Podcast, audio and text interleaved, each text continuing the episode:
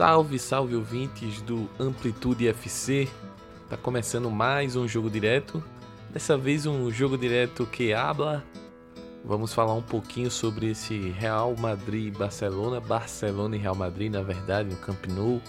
O jogo terminou empatado por 1 a 1. Eu sou o Smack Neto e vou conversar um pouquinho com vocês. Hoje estou em carreira solo, mas a gente achou importante passar um pouquinho das impressões do primeiro confronto da semifinal da Copa do Rei. Lembrando que o nosso podcast você pode encontrar ele no Spotify, pode encontrar ele no iTunes, no Cashbox, Podcast Addicted e vários outros agregadores. Além disso, nossos podcasts também são veiculados na Rádio Esporte Clube, www.radiosportclube.com.br, como também no HTA Esportes, no htesportes.com.br. Lá estarão todos os nossos podcasts da plantilha, o de primeira, dos toques, o Banho de Cuia, que é o nosso podcast sobre futebol nordestino, que está fazendo muito sucesso. Então, vamos conversar um pouquinho sobre esse Real e Barça. Barcelona começou a partida, digamos que um pouco perdido, sem tomar atitude no jogo. E aparentemente o Real Madrid conseguiu controlar muito bem as ações desde o início do jogo, ocupou o campo adversário, tocou bem a bola.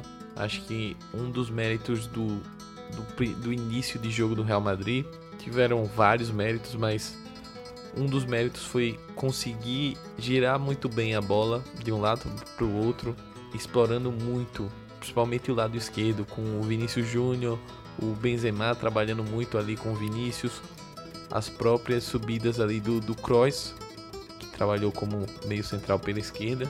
E rapidamente o Real Madrid começou a criar chances, conseguiu o primeiro gol com o Lucas Vasquez. O Barcelona tentou reagir, aos poucos foi tomando as ações da partida, se posicionando mais no campo ofensivo.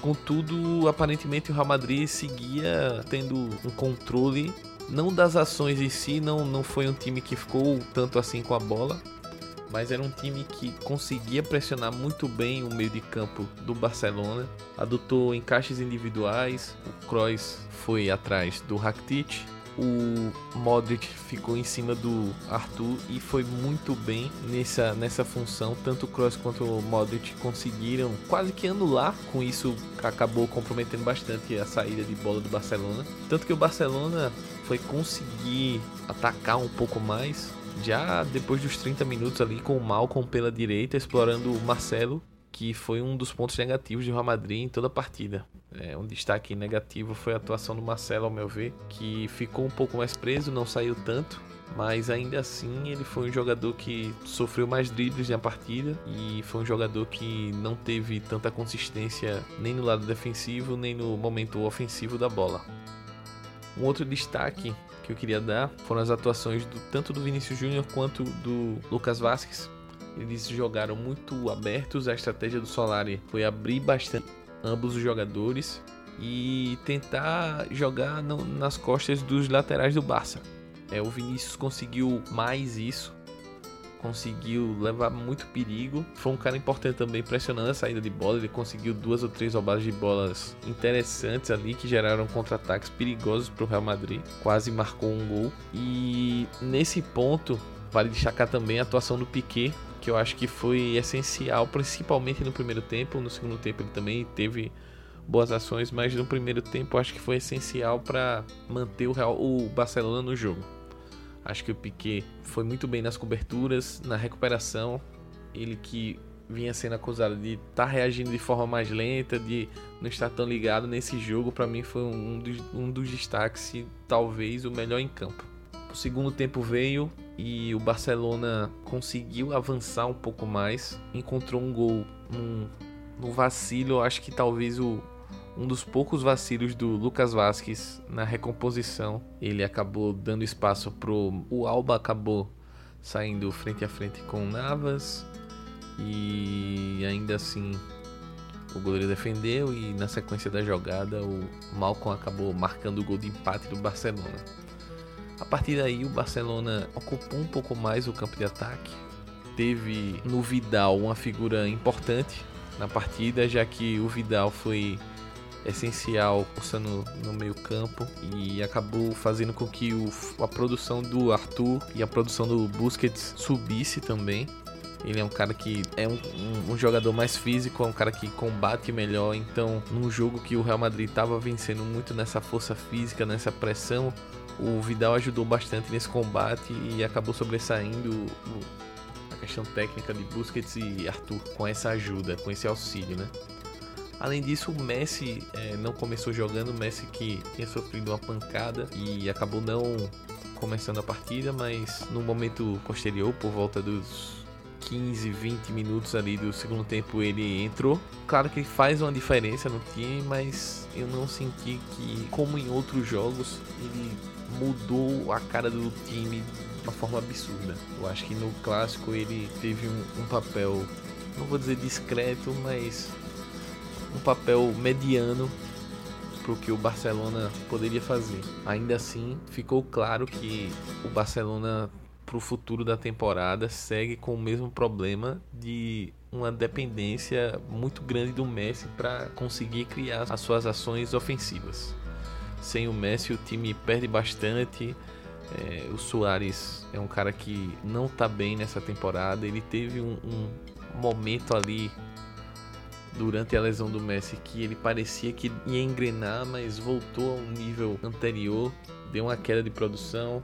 Não sei se ele está 100% fisicamente, mas não não parece, aparentemente não parece bem. É, a falta do Dembélé também, que é um cara que vinha muito bem no um contra um, dando a velocidade na transição ofensiva. A transição ofensiva do Barcelona hoje deixou a desejar o time não conseguiu criar nesses momentos de recuperação. Era uma coisa que demorava demais. O Real Madrid rapidamente conseguia se recompor. Ao contrário do Real Madrid, que quando recuperava a bola já saía rápido, em dois, três toques já acionava ali o Benzema, que, que normalmente procurava o Vinícius e as jogadas do Real Madrid fluíam meio que naturalmente. Eu achei que foi um jogo em que o Real Madrid conseguiu ter um controle melhor no primeiro tempo, no segundo tempo teve um predomínio maior, só que o Real Madrid no final ainda ficou um pouquinho com a bola, talvez poderia criar alguma coisa a mais. No final das contas eu achei que foi um, um resultado até justo, porém para os torcedores tanto de Real Madrid quanto de Barcelona eu acho que vale alguns pontos de reflexão. No caso do Barcelona, essa já citada dependência do Messi, eu acho que o, o Valverde tem que encontrar mecanismos que façam com que o time consiga atuar sem depender da genialidade do Messi, que ele atue de forma magistral como ele vem atuando na temporada para poder se sobressair.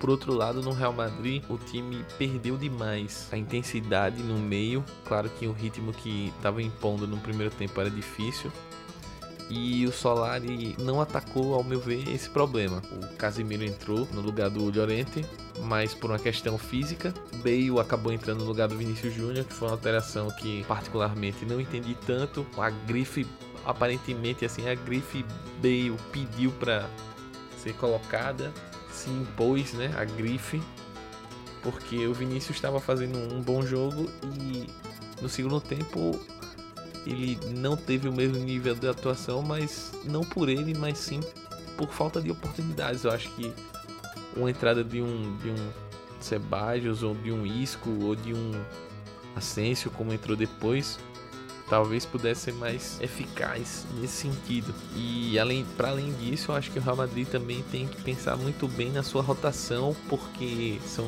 vários jogos. Tem o Atlético do Madrid no final de semana, tem a Champions League na semana seguinte, tem o clássico de volta, enfim, são muitos jogos pela frente. Tem o clássico mais para frente em março, no início de março, pelo Campeonato Espanhol, pela Liga. Então, uma boa administração do elenco por parte do Solari vai ser fundamental. Então é isso, eu espero que vocês tenham gostado e procurem a gente nas redes sociais de Amplitude para deixarem sua opinião, falarem um pouquinho sobre o jogo, o que é que vocês esperam para a partida de volta da Copa do Rei. E continue seguindo a gente no La Plantilha, acompanhando tudo sobre o futebol espanhol e os outros podcasts da casa. Grande abraço e até a próxima.